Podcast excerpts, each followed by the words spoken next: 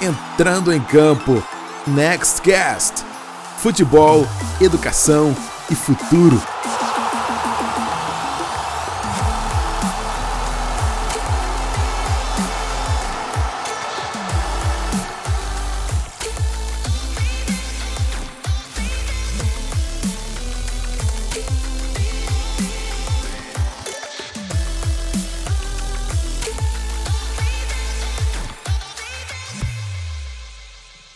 Bem-vindos a mais um Nextcast. Aquele conteúdo que você está buscando, você que é atleta, o pai, ou trabalha em algumas das unidades da Next Academy, que está buscando conteúdo para se aprimorar em relação ao que, que a Next oferece, a essa oportunidade que a Next dá para os atletas, para os jovens brasileiros, de continuarem jogando futebol sem deixar de estudar. E hoje eu estou aqui com o Márcio Ferraz, cara, um cara super especial para mim e também para toda a rede Next Academy, para os atletas aí que estão buscando oportunidades. Márcio, bem-vindo. Prazer ter com a, é, você com a gente aqui. Se apresenta para a galera, cara, de onde você veio, quem é o Márcio Ferraz, para a gente entrar na conversa de hoje. Fala, presida. Né, a, gente, a gente fala muito de gratidão, né? E, pô, eu, eu, eu jamais, né, na, na, na minha vida, imaginei que fosse ter uma oportunidade de estar aqui, cara, contigo, fazendo um podcast, né? Esse é, é o primeiro em vídeo primeiro vídeo. Então, cara, sou, sou privilegiado demais. Uh, mas muito honrado, presidente, muito honrado, né, muito grato pela oportunidade. Uh, me apresentando então aqui para a galera, né? Meu nome é Márcio Ferraz, né? Hoje eu sou, junto com você, né, presidente? A gente está tocando alguns projetos aí uh, dentro da Next Academy, né, da Rise, né? Um projeto seletivas, que é o primeiro passo, né, para todo atleta que, que tem ali a intenção de estar tá ingressando aqui na academia, né, de estar tá dando esse primeiro passo, uh, focado ali na questão do estudo com educa do estudo com esporte, né, uh, voltado para os Estados Unidos. Né? Então, uh, a gente vai estar tá aqui batendo esse papo, então, né, compartilhando conhecimento, né, um pouco do, da minha vida, né, do que a gente já fez, do que a gente já, enfim, batalhou e conquistou aí, e podendo contribuir com todo mundo que vai ter acesso a esse material depois. Muito bom, o Márcio que passou por todas as categorias aí de base. E teve, teve também a oportunidade de jogar nos Estados Unidos, se formar lá, né, Márcio? Mas vamos começar aqui da tua base familiar, tua base de onde você veio, é, do lugar, né, do, da cidade, para a gente caminhar até o final desse podcast de onde você chegou e o que você faz hoje, né? Maravilha, maravilha. Conta pra gente aí. Vai ser um prazer, cara. Vai ser um prazer de verdade estar batendo esse papo contigo aqui, presida. Uh, tem um cara que eu tenho um carinho demais, é um carinho muito grande, né? E, enfim, muitas das portas, das questões que a gente conquistou e vai falar aqui, né, no final aqui desse nosso podcast, uh, é muito por, né, pela oportunidade de hoje estar vivendo esse universo aqui da, da Next Academy, né? Mas falando lá do início, então, né, presida? Uh, vai parecer clichê, né? Porque eu acho que todo mundo que fala um pouquinho desse, desse tipo de, de, história vai, enfim, o início é sempre o mesmo, né? Eu, eu vim de uma família bem humilde, né? De uma família bem humilde, uh, da região lá de Porto Alegre, né? Uh, periferia mesmo. Uh, fui criado, né, presida? Fui criado numa, numa família de jogadores de futebol, né? Jogadores de futebol. Me lembro até hoje meu avô, cara. Meu avô, quando eu tinha piazinho, assim, cara, 5, 4 anos de idade. O, o meu avô já, já falava assim, pô, Márcio, se tu quer ser jogador, cara, tem que treinar as duas pernas, cara, tu tem que treinar as duas pernas. Se tu, se tu chegar lá e, e trabalhar só com a direita, não vai dar certo. Então, tipo, meu, com 4 anos de idade, meu avô já... Eu, ah, o que meu avô tá falando, cara? Nada a ver, eu tô querendo brincar aqui, me divertir, Sim. né? E ele já, enfim, querendo nos treinar, né? Eu, eu, eu até falo nas entrevistas, quando a gente fala com os pais, com as famílias ali, uh, se a gente for fazer uma analogia, né? A galera que se prepara para concurso público, né, cara, vai lá, vai estudar, não, a mãe servidora, o filho servidor, enfim, depois vem todo mundo ali seguindo aquela carreira. Na minha família era futebol, né? Então, o meu avô, enfim, jogou futebol. Uh, meu pai, meus tios, né, jogaram futebol no uhum. Inter, enfim. Uh, só que, como é que eu posso te explicar, assim, né, presida? É que a gente, às vezes, confunde, né, ser bem sucedido só com a questão do dinheiro, né? E só que como eu te falei, presidente, né, a minha família ali, os meus tios, meu pai, não foram, digamos assim, né, na questão financeira bem sucedidos, né? E eles enxergavam muito na geração minha, do meu irmão, né, ah, dos meus primos ali, cara, uh, a oportunidade, tipo assim, cara, esses caras vão, vão ser bem-sucedidos, esses caras têm talento, mais do que nós, inclusive, né? Eu não consegui chegar, mas o meu aprendizado aqui vai fazer com que eles cheguem mais longe. Exatamente, exatamente, mestre. Então, como eu te falei, daí tá falando do meu avô ali, né? Desde pequeno a gente foi treinado para isso, né? Aí eu, meu irmão, eu um cabeceio, né? Meu avô falava, meu, tem que saber cabecear, cara. E botava a bola para cima, a gente ia lá cabeceava. Enfim, né? Então, o que foi no início ali uma brincadeira, né, presidente? A gente, eu entrei no Grêmio, o meu irmão tinha sete, se eu não me engano, eu tinha oito, ou nove e oito, enfim. Uh, e naquele, naquele, naquele momento tinha essa questão de acreditar no talento meio do meu irmão, dos meus primos, mas principalmente, né? Uh, ali vivendo aquela questão do futebol, eu tinha certeza, né, presidente? Eu tinha certeza que seria jogador, uh, teria sucesso como jogador, né? E não precisaria eu, o meu irmão, nós mudaríamos a vida nossa primeiro, né, dos meus pais e da, de toda a nossa família. Então, eu nem pensava muito naquela época de, da possibilidade de ser um, um, um segurança, enfim. Mas os meus pais foram seguranças, né? Uh, uma infância com, com, com, dificuldade, assim, sabe, presidente? Eu me lembro até hoje também, né? Uma coisa que, que fica muito nítida na minha cabeça, né? Minha mãe, ela comprava lá um pacote de bolacha, assim, né, do lanche ali da escola e dividia no meio, né? Tipo, metade para ti, metade pro meu irmão, porque, sabe, era o que, era o que dava. Então, isso eu me lembro dessas, dessas coisas da nossa infância, que foi uma infância muito feliz, assim, a gente brincava muito, enfim. Quando a gente é criança, a gente não dá muito bola para essas coisas, né? A gente não dá valor a questões, uh, enfim, né? Coisas que a gente idealiza hoje, mas uh, dava para perceber quando eu me lembro, né, desse tipo de situação que, cara, foi, foi apertado, assim, sabe? Foi apertado, mas uh, uma infância bem feliz aí, né, presidente? Sim. Entendi, entendi. E aí, sete, oito anos, até que idade que tu jogou na base do, do Grêmio? É... Você passou pelo Inter também ou foi só pelo Grêmio? Me, lembro até hoje. Essa questão do Inter é, é importante até a gente falar, né? Uh, o meu pai, por ele ter jogado no Inter muito tempo, né? E conhecia muita gente no Grêmio, quando a gente entrou na, na escolinha, uh, o meu pai literalmente, meu, vamos analisar os dois lá e quem tiver a melhor estrutura, vocês entram. Então, tipo assim, eu não era. Hoje eu sou gremista, né? Uhum. Mas na época eu não torcia pro Inter nem pro Grêmio, não Sim. tinha identificação com ninguém. Uh, e a gente analisou os dois cenários e a estrutura do Grêmio na época era melhor, né? Até pro nosso deslocamento, né? Porque a gente pegava um ônibus, na, na situação que eu falei, que eu meu irmão, a gente desde pequeno se, se virava. E o, e o Olímpico tinha essa facilidade, né? Pegava só um ônibus direto da minha casa, descia numa parada, caminhava duas, três quadras ali e estava dentro do estádio já. Então isso também ajudou na questão de decidir uh, onde nós jogaríamos, né? Mas na base do Inter eu não passei, não. Foi, foi, uhum. só, no, foi só no Grêmio mesmo. Foi só no Grêmio mesmo. E aí tu jogou lá quais categorias? Foi até que categoria? Fala um pouco aí dessa rotina do, de Grêmio, né? Porque eu acho que é o desejo de qualquer atleta é, de futebol, obviamente, que quer chegar no profissional, ele tem que estar na categoria de base de um grande clube. Ou pelo menos de um clube pequeno que dê acesso para que ele seja visto por um clube maior, porque é assim que funciona muitas vezes. Por exemplo, eu sou um cara de Natal.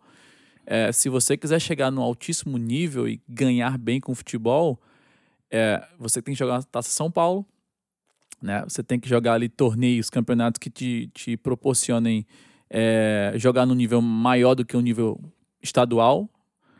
É, por exemplo, Nordeste, a gente joga quando as categorias de base lá estão em torneio, jogam contra Bahia, Vitória, é, Esporte, Náutico, que são clubes tradicionalmente é, no Brasil maiores do que os clubes do ABC e América. Né? Que hoje muitos deles estão na primeira divisão, né? O Esporte, o, o Ceará, o Fortaleza, a, o Bahia, o Vitória até recentemente esteve na Série A. E todo moleque que joga futebol, ele precisa tá na base de um desses clubes para poder ter uma perspectiva de jogar por um grande clube e ganhar bem. Porque a realidade é, Márcio, você deve conhecer bem essa realidade aí, deve ter passado por ela.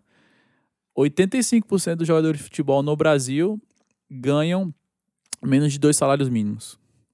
Ou seja, você dedicar uma vida inteira no futebol, a chance que você vai ter, a, a, a probabilidade que você vai ter é tá ganhando dois salários mínimos para jogar. E quando recebe, né? Porque a gente sabe que a situação no Brasil, no futebol, tem muita coisa de atrasar salário, sair sem receber. Tem muita gente que trabalha na Nex hoje, cara, que foi jogador profissional, falou assim, cara, fiquei seis meses sem receber. Tipo assim, não tinha mais o que fazer, assim. Eu me alimentava porque o clube dava, mas tinha o que fazer mais. Ou eu saía dali ou viver para sempre numa situação né, precária na minha vida.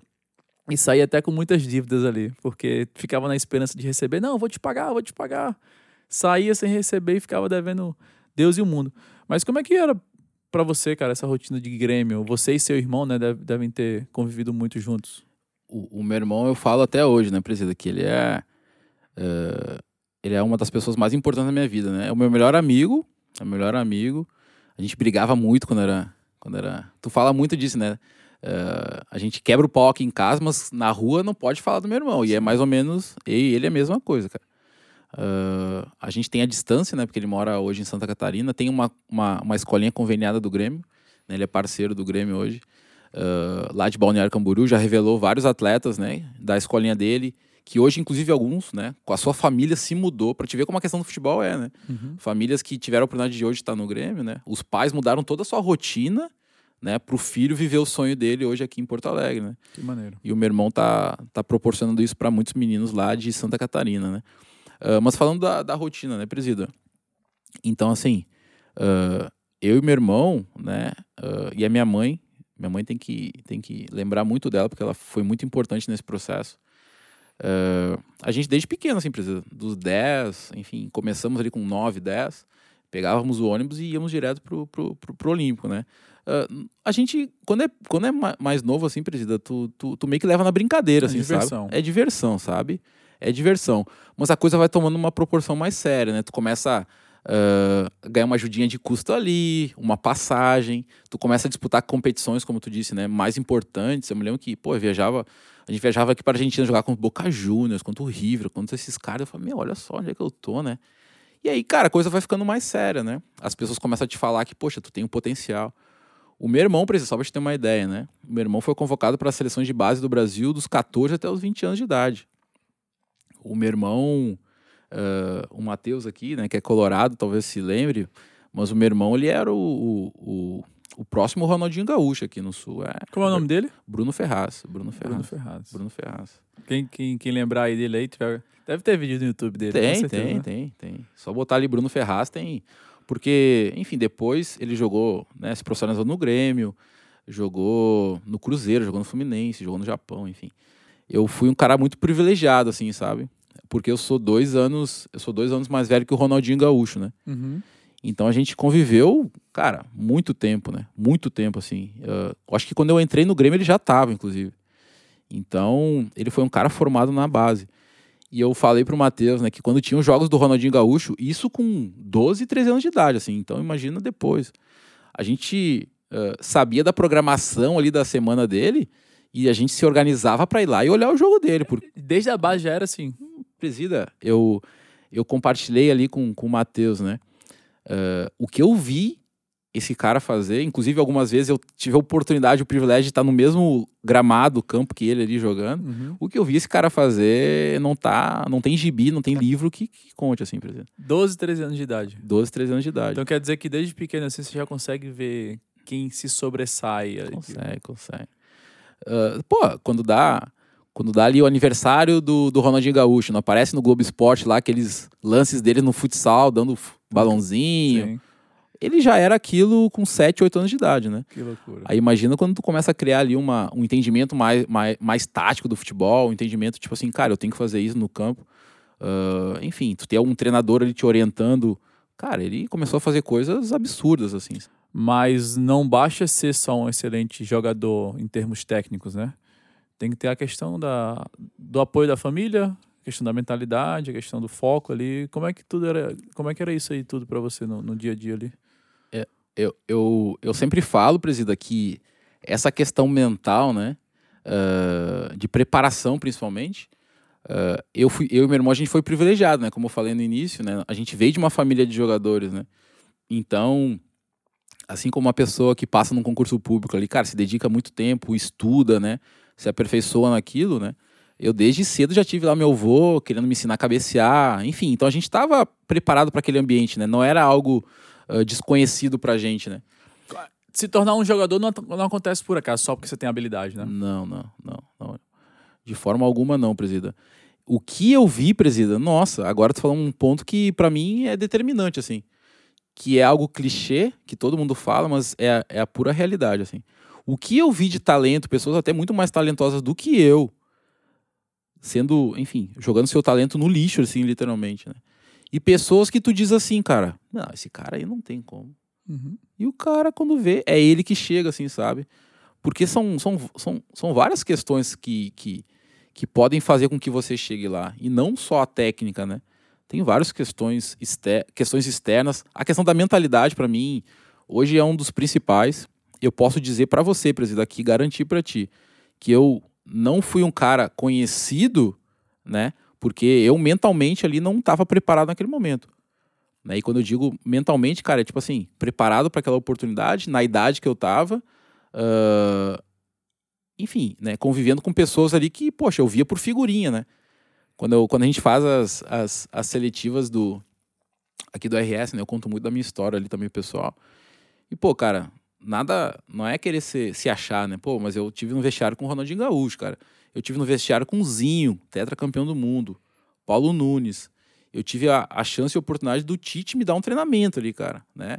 Eu falo sempre, né? teve uma palestra uma vez do Tite, cara. Na, não tive a oportunidade de, de estar em várias, em, mas uh, tive em duas, eu, eu acredito, né? Uh, num jogo em Santa Maria, nunca vou me esquecer. Nem entrei naquele jogo, mas só de estar ali eu falei, cara, isso aqui, nossa. Meu, a palestra. Quantos anos você tinha nessa época? Eu era, era, foi em 2001, então eu tinha 19 anos. Tinha 19 anos de idade. Uh, o profissional do Grêmio foi fazer um jogo. Era chamar aqueles jogos de intertemporada, né? Sim. Porque naquela época o, o, Campeonato Brasileiro terminava o primeiro semestre, daí tinha um intervalinho e o brasileiro era só no segundo semestre. Não sei se vocês se lembram disso. E, e tinha algum um gap ali, né, de tempo, né? E naquele gap ali, às vezes o pessoal entrava em férias um pouco, enfim, mas uh, eles faziam tipo uma intertemporada. E nessa intertemporada, tu fazia alguns amistosos de preparação para começar com o pé direito no Campeonato Brasileiro. Perfeito. E um desses jogos foi lá em Santa Maria, né? Eu fui, poxa, só de viajar ali eu já tava feliz demais, no mesmo ônibus que os caras, enfim.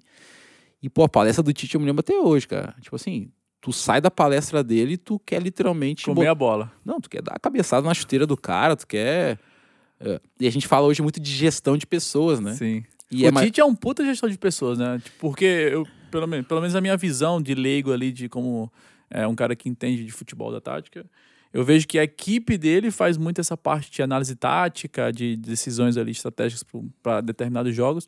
Mas o Tite, ele tá sempre preocupado com os jogadores, a cabeça do jogador, o que o cara tá pensando, qual o momento que o cara tá vivendo, é, dar instrução para que o jogador entenda a instrução, não somente ele passe de qualquer jeito. É, é, era mais ou menos isso que o treinador Tite era naquela época? Como é que era isso aí? E, e assim, Presida, é, para te ver como uh, não existe área, né? Cara, ou tu é um cara bem sucedido, né, que vai estudar, vai se dedicar, ou, cara, tu vai ficar pelo meio do caminho. E o Tite, eu me lembro até hoje, né? Quando ele recente tinha vindo do Caxias, nessa viagem, inclusive, né, que eu citei, que eu fui para Santa Maria, e eu, juvenil, né, presidente? Lá na frente, os caras, os feras lá atrás, né? E eu me lembro que eu tava no banco atrás do Tite, um, no banco atrás do Tite. E o Tite lendo, cara, lendo, assim, ele foi lendo daqui até lá. Eu me lembro até hoje, assim, ele com o livro, assim, lendo, lendo, lendo. E às vezes a gente se pergunta, né? Eu vejo muito, muita gente falando, né? Tipo, ah, mas o, o Tite tem uma um língua, um, ele fala um, de uma forma que muitas vezes o jogador não entende, ou a gente aqui que tá aqui desse lado não entende, né? Mas tu, tu vê ele se comunicando, tu entende o porquê. Quem, quem convive com ele sabe o porquê. Ele é muito dedicado aos estudos, ele é muito dedicado, sabe, ao conhecimento, a aprender, sabe? E não é à toa que ele tá onde ele tá, presidente. Lidar com pessoas, né? Lidar com pessoas. E tu falou uma coisa muito, muito, muito certa, assim, sabe? Ele, ele tem um staff muito forte muito forte. Inclusive o Kleber Xavier, que é o auxiliar direto dele, né? Com certeza vocês sabem quem é, mas Sim. se não sabem, é aquele barbudinho que tá sempre com ele ali, dando... Uh, Uma prancheta na mão ali, no, com um iPad na mão, da, na beira do campo, No né? banco ali com ele. Uh, ele foi meu treinador durante toda a minha base. É mesmo? Toda a minha base. Do infantil até os juniores. Inclusive eu estava na Taça São Paulo junto com eles, quando ele comunicou todos nós, né? Ó, oh, gente, essa aqui vai ser minha última partida com vocês, né? Uh, assim que nós voltarmos a Porto Alegre, né? Eu vou ser, eu vou começar a fazer parte da, do staff ali profissional, vou ser auxiliar do Tite, o Tite me convidou. O Tite tava chegando no Grêmio, sabe? Não tinha, não tinha ninguém ali, sabe? Ele falou, pô, esse cara faz um trabalho bom pra caramba, né? Vou chamar ele pra comigo. E estão juntos até hoje, é tipo família mesmo, um e carne, sabe? Uhum. E, e realmente, tu falou uma coisa ali que é, que é muito correta, presida. O, o Tite hoje, por ter esse pessoal que cuida mais dessa parte tática, enfim, o filho dele, inclusive, está lá.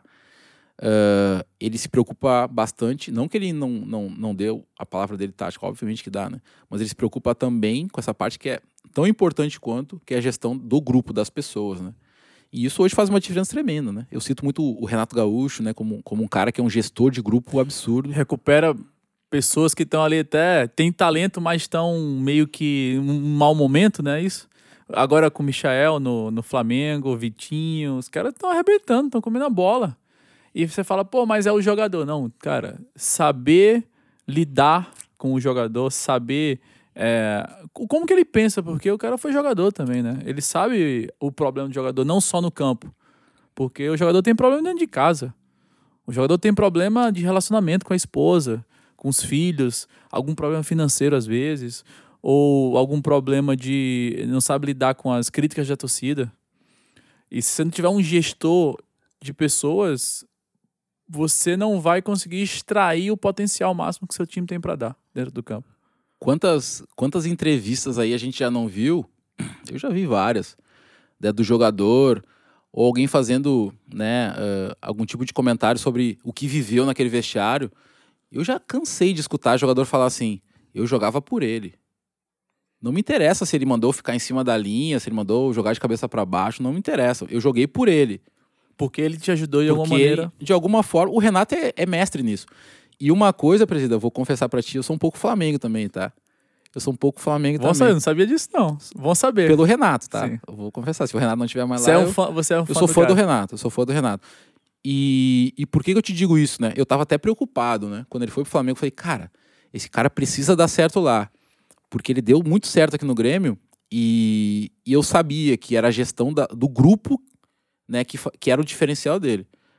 E eu pensei, cara, ele tem que ir pra lá e fazer a mesma coisa. E quando eu vejo o Gabigol vindo abraçar ele, eu vejo o Bruno Henrique abraçar ele, eu vejo às vezes um, um, algumas coisas ali do treinamento, né? Do ambiente do treinamento quando os caras estão filmando. E eu vejo o clima, a resenha, a resenha descontraída. Eu falei, cara, o Renato tá com os caras na mão, entendeu? Sim.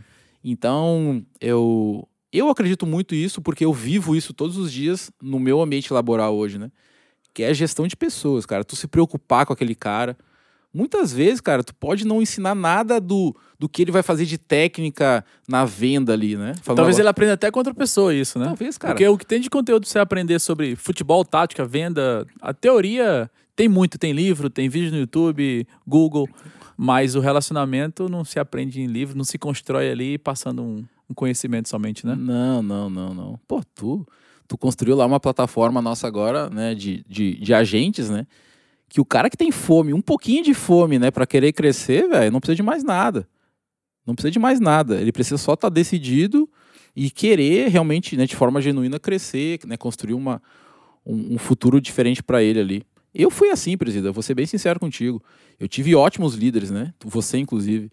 Mas, cara, se não fosse eu ali decidir tomar, tomar rédea o protagonismo da minha vida, cara, não interessa, podia ser o Flávio Augusto, podia ser o Mário Magalhães ali todo dia me mentorando, né? Se não tem uma decisão da pessoa, né? Pelo menos eu acredito muito nisso. Uh, e o Renato, né, presidente? Confesso para ti, eu sou um pouco de Flamengo hoje pelo Renato, sim, sabe? Porque ele é um cara que eu torço, né? Uh, a não ser quando joga contra o Grêmio, aí sim, né? Aí a gente tem que pegar pro, pro nosso tricolor aqui. Mas, do contrário, eu torço demais por ele, porque eu acho que ele tem muito disso, né? Eu acho que o, o Alexandre Mendes ali é o cara que cuida mais da questão tática, enfim, e ele é o gestor do grupo. Tipo assim, o grupo tá na minha mão. E isso é muito de. Cara, se no Grêmio ele, ele já teve algumas dificuldades, no Flamengo, então, tem uma proporção duas, três Sim. vezes maior. Porque tem muito jogador né, de renome ali.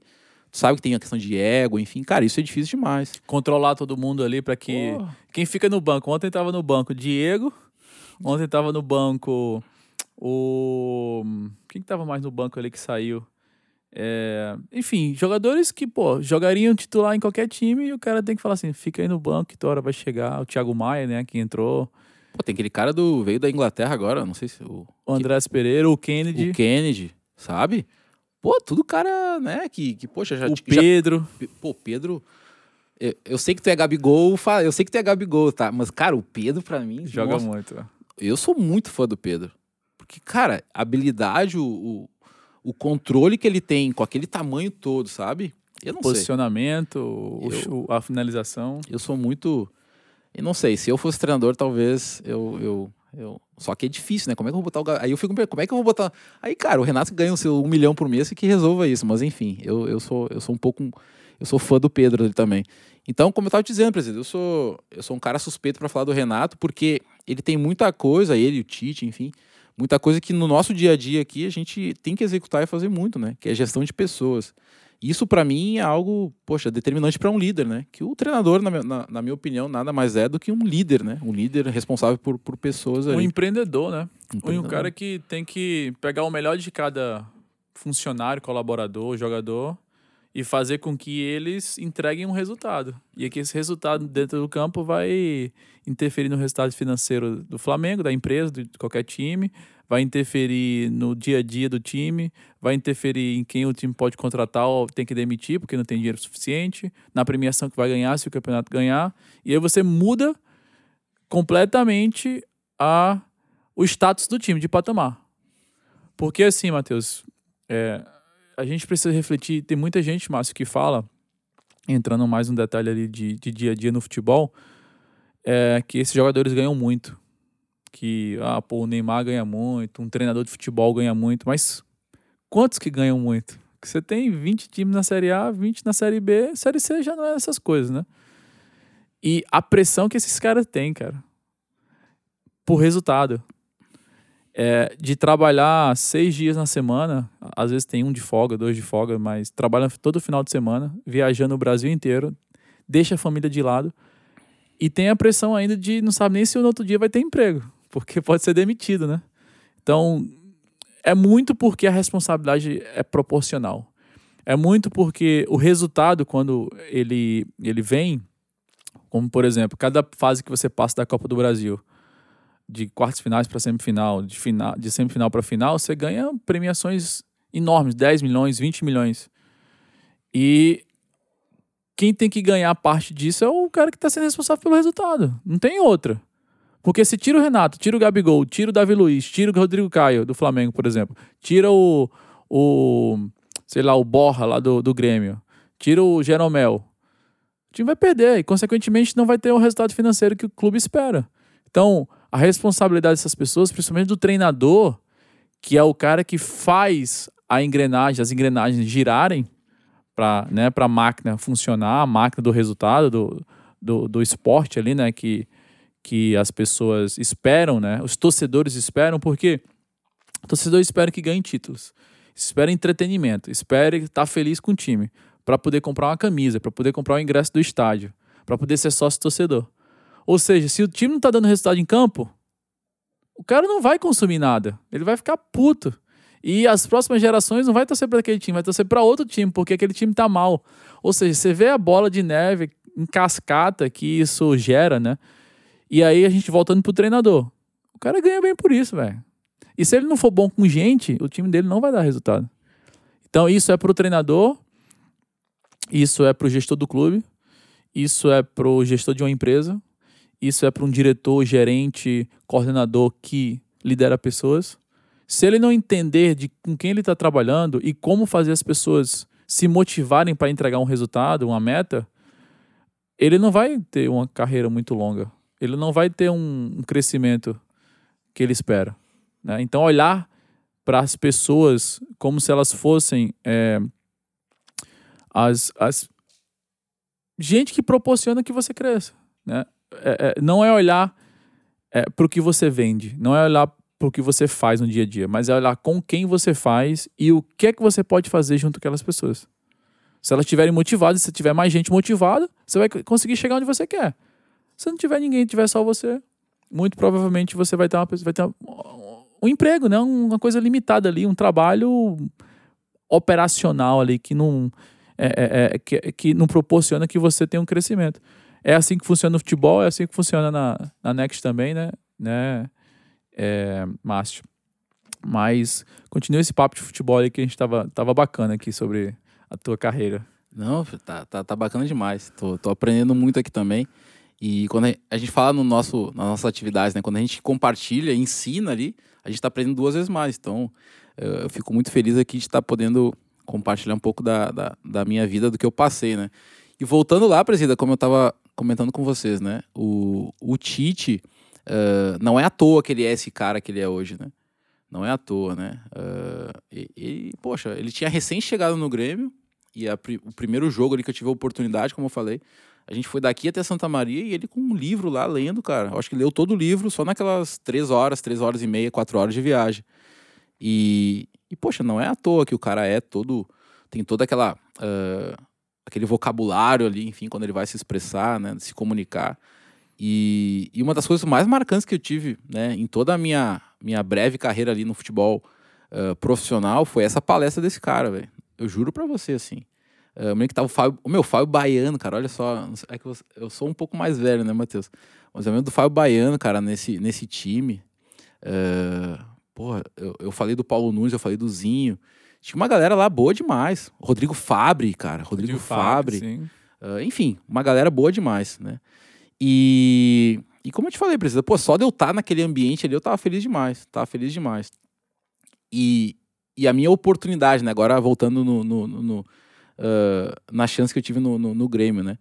Eu me lembro até hoje, precisa, esse detalhe aqui é bem, é bem bacana de falar. Eu eu tava bem demais, assim. Na categoria de base eu tava bem demais, né? Eu tava jogando com o Kleber Xavier, uh, arrebentando mesmo, fazendo gol. Tudo encaminhado. Tudo encaminhado, assim, sabe? Tudo encaminhado. Já tinha voltado da lesão, que eu tinha ficado um ano parado, né? Tinha, tive uma cirurgia de joelho. E, e eu me lembro que nessa época o Grêmio tinha dois, dois times, né? Ele tinha o, o azulzinho, que a gente fala, que era um time B, né? Que preparava né, os caras para depois chegarem ali no, no, time principal, né? E eu, e eu comecei a ser chamado para esse time B. E, cara, bem demais, assim, bem demais, né? Indo bem. E eu me lembro até hoje, né? Que eu tava. Me lembro como se fosse hoje, cara. Eu, terminou um jogo lá que eu entrei, fui muito bem também. Eu me lembro que naquela época o Derley tava, tava naquele time, que ele, enfim, ele, ele tava no banco de reservas, ele viajava com a gente. Uh, mais uma galera que tava no banco. E, e, eu tava tomando banho, só eu de moleque, só eu de moleque, o resto tudo, os caras macaco velho lá. E, e o auxiliar do lado de fora do vestiário falou: Não, o moleque tá pronto. Eu falei: Moleque tá pronto? Eu olhei pro vestiário assim, só tava eu. Cara, deve ser eu então, né? Mas uhum. enfim, vida que segue. E a gente voltou a viagem toda, a gente veio de ônibus. Foi em Rio Grande esse jogo. A gente veio de Rio Grande para casa, enfim. E beleza, segue a vida, né? E no outro dia me apresentei nos juniores de novo, né? E fui lá, treinei, coisa e tal. Aí eu acho que dois dias depois, o, o Grêmio teve um jogo no Estádio Olímpico, também um jogo de intertemporada. Um jogo de intertemporada contra um time do Guarani de Cruz Alta, Guarani de Venâncio Soares, agora não lembro o nome do time. Uh, e logo em seguida começaria o Campeonato Brasileiro, né? E eu, e eu me lembro até hoje, assim, né? A gente foi treinar em Eldorado Sul, no CT, e era um treino físico aquele dia, cara. Eu me lembro até hoje. Nossa, um treino puxado pra caramba, treino físico. Daí teve uma bola depois. E eu desci do ônibus, presidente. Eu desci do ônibus e o Kleber Xavier falou: Márcio, te apresenta no profissional de tarde. Só que aquilo era normal, porque sempre que o profissional precisava de, de, um, de alguém para completar o time, fazer um coletivo, alguma coisa nesse sentido, eles chamavam alguém da base para completar. Às vezes tem uma galera no DM ali. E tá, beleza, é um coletivo, né? Vou lá, vou jogar, fazer a minha. Uh... eu me lembro até hoje, né? Eu cheguei no vestiário assim, presida. Cheguei no vestiário, ninguém no vestiário. Falei, cara, mas o, o professor mandou me apresentar aqui, não tem ninguém no vestiário. Eu falei, o que, que tá acontecendo aqui? Aí eu fui no, na rouparia ali, o cara, não, os caras estão tudo no auditório. Eu falei, auditório? Que porra é essa? Abri a sala do auditório, né, onde dava as palestras, e Zinho, Paulo Nunes, Marinho. Meu, só os cascos velho já, e aí, juvenil, não sei o quê, tá atrasado? Já comecei tomando. O bullying aquele, o bullying pegando, sim, né? Sim. É, pô, os caras tudo lá, né? Os macacos velhos, chegaram no horário certo. E eu cheguei no horário que tinha me dito, mas eu, tava, eu fui pro lugar errado, né? E cheguei ali uns, uns minutos atrasados. Enfim, né? Já, já cheguei tomando paulada. Era o que, presidente? Era um jogo, não era treino, era um jogo. Os caras estavam ali na, esperando só eu entrar no, no, no auditório pra uhum. palestra. Enfim, tá. Passou o bullying, os caras me desculparam palestra, blá, blá, blá, blá, blá. E daí fomos todo mundo pro vestiário, todo mundo pro vestiário para se fardar e pro jogo, né? Me lembro até hoje, o presidente Guerreiro, né, que era o presidente na época, chegou em mim, ele e o senhor, o falecido senhor Verardi, né? Uh, acho que eles estavam fazendo testes comigo, né? na, na, nos times B ali para ver se eu realmente ia dar conta. Fui bem, então eles chegaram e falaram: Ó, oh, seja muito bem-vindo, tu agora é um atleta profissional do, do Grêmio. Que Pô, imagina, né, Presida? Eu, dos meus oito anos de idade, né, uh, fiz, toda, fiz toda a minha preparação pra gente escutar aquilo, né? E eu escutei aquilo do presidente do clube. Eu falei, cara, eu tava em êxtase, assim, sabe? Você tinha quantos anos? 19? Foi em 2001. Não, 2001 é, então, tu tinha 19 anos, né? Eu sou... Ou seja, 11 anos depois. 11 anos depois. Uh, e aí fomos pro jogo, cara. Mas eu deslumbrado, assim, falei, cara, estádio olímpico lá, olhando, blá, blá, blá, blá. E eu no banco de reservas lá, e o Grêmio acho que tava 0x0, cara, um jogo meio enroscado, assim. E beleza, final do primeiro tempo acho que 0x0. Aí tá, normalmente o que, que o, o, cara do banco faz? Pega a bola, vai fazer o bobinho com os reservas ali. Aquecer. Desce com a gente no vestiário, Márcio. Eu falei, caraca, e agora, parceiro? E agora? Ah, começou, né? Tremer, tremer, tremer, nervosismo. Eu falei, cara, foi isso que tu quis? Então vai, cara, vai. Mas resumindo, presídio, assim, eu fui muito mal naquele jogo, fui muito mal. Muito, muito mal. O nervosismo me atrapalhou demais, né? Uh, todo o futebol que eu consegui mostrar até chegar ali, cara, eu não mostrei nem 10%, né? Nem 10%. E, e a oportunidade, né, que eu sempre quis, acabou, cara, indo pro água abaixo naquele dia, sabe? Uh, o clube, eu acredito que não teve talvez um entendimento, tipo assim, cara, né, um jogo ali, a gente vai jogar o cara por um jogo. Sim, os caras me jogaram por um jogo, né? Uhum. E depois dali pra te ver, né? Os caras, eu cheguei no vestiário, os caras falaram, meu, ah, tu é um atleta profissional do Grêmio agora. Acabou o jogo, os caras mandaram me apresentar no, no, Junior. no Juniores no outro dia. Então, pra te ver o, o impacto negativo que aquele jogo trouxe pra, para a perspectiva minha dentro do clube, né? E depois dali, presida, foi só questão de esperar acabar meu contrato, enfim, e, e seguir a minha vida, né? Só que quando a gente tá no meio ali, presida, né, e tu, e tu joga tanto tempo num clube grande como o Grêmio, né? Tu tem certeza que, pô, não deu no Grêmio, cara, mas tu vai jogar em algum outro lugar. E eu escutava muito empresários, tinha empresário meu que falava, meu, te põe no Japão, te põe na Itália, te prepara aí que tu vai. Uhum. E eu acreditei muito naquilo, né? E aí vem um, um, ponto, né, que eu acho que a gente tem que estar tá fazendo o link aqui, que é, da, que é da educação, né? Em todo esse período eu abri mão muito mão da educação. Abri muito mão. Por quê? Porque, como eu te falei, eu fui preparado para ser jogador. Então, eu com a minha cabeça medíocre, né, achava que a educação não ia ser importante para minha vida. E seus pais também acreditando que você ia ia mais longe do que Acreditando, ele. tipo assim, o Márcio vai ser o cara que vai mudar a vida dele, vai mudar a nossa. Então, meu, deixa ele focar ali, coitadinho, treina de manhã e de tarde, pra que estudar de noite, enfim. Uh, os meus pais também acreditavam nessa, nessa, nessa possibilidade. E acreditavam muito nos empresários também, né? Porque os empresários falavam, vendiam isso para mim e vendiam para meus pais também. Né? Iam na nossa casa, sabe? Nos deram uma casa, inclusive, né? Teve uhum. um que uhum. nos deu uma casa para mim e pro meu irmão. Uh, depois ali, enfim, que a gente já tinha conquistado certa relevância, né? Então, poxa, eles falavam todo dia que não, o Márcio vai pro Japão, o Márcio vai pra Itália, se ele não for bem sucedido aqui no Grêmio, a gente vai dar um jeito. E os meus pais, tá beleza, então pra que estudar, né? que loucura. Aí, chegou nos meus 20, 21 anos de idade, meu contrato terminou, o Grêmio simplesmente, Márcio, tu não serve mais, pode construir a tua vida aí. E os empresários tinham me prometido aquele monte de coisa. Onde é que eles estavam? Sumiram. Sumiram. Sabe? Então, Itália, uh, Japão, enfim, tudo isso que tinham me prometido foi por água abaixo. Aí eu, cara, juro pra ti, assim, eu tava perdido, perdidaço, assim, cara, sem saber o que fazer da minha vida, porque eu só sabia jogar futebol. Né? E falei, e agora, velho? Tinha acabado o ensino médio? Tinha como é que tava teus estudos? Cara, tava, tava meia boca ali, sabe? Eu tinha algumas coisas para concluir. Uh, eu me lembro até hoje, por exemplo, eu, eu, eu, estudava à noite, né? Eu estudava à noite e. Uh, e, cara, cansado pra caramba, assim. Mas, cara, eu era atleta. Eu, eu conseguia fazer aquilo, sabe? Só que eu dei um sofisminha ali, né? Uma desculpa e os meus pais, não, beleza, tá. Tinha, te, tinha tempo. Tinha tempo. Eu poderia tá, eu podia, eu poderia treinar de manhã de tarde e estudar de noite para concluir o que eu tinha que fazer. Eu tinha colegas meus que faziam faculdade. Então eu, eu não tinha o porquê parar. Sim. E eu optei por parar. Só que depois eu paguei um preço muito alto, porque eu tive que depois, com 21, 22 anos de idade, ter que voltar a fazer tudo aquilo que eu tinha deixado de lado aos 16, 17. Uh, era até um pouco vergonhoso, né? Porque eu tinha colegas de aula de, enfim, 15, 16 e eu lá, macaco velho, né? Entre aspas. Mas como eu sempre falo nas minhas entrevistas, inclusive, né? De exemplo para os atletas que a gente fala. Uh, foi um erro que eu cometi, né? Então a única pessoa que poderia corrigir aquilo era eu mesmo.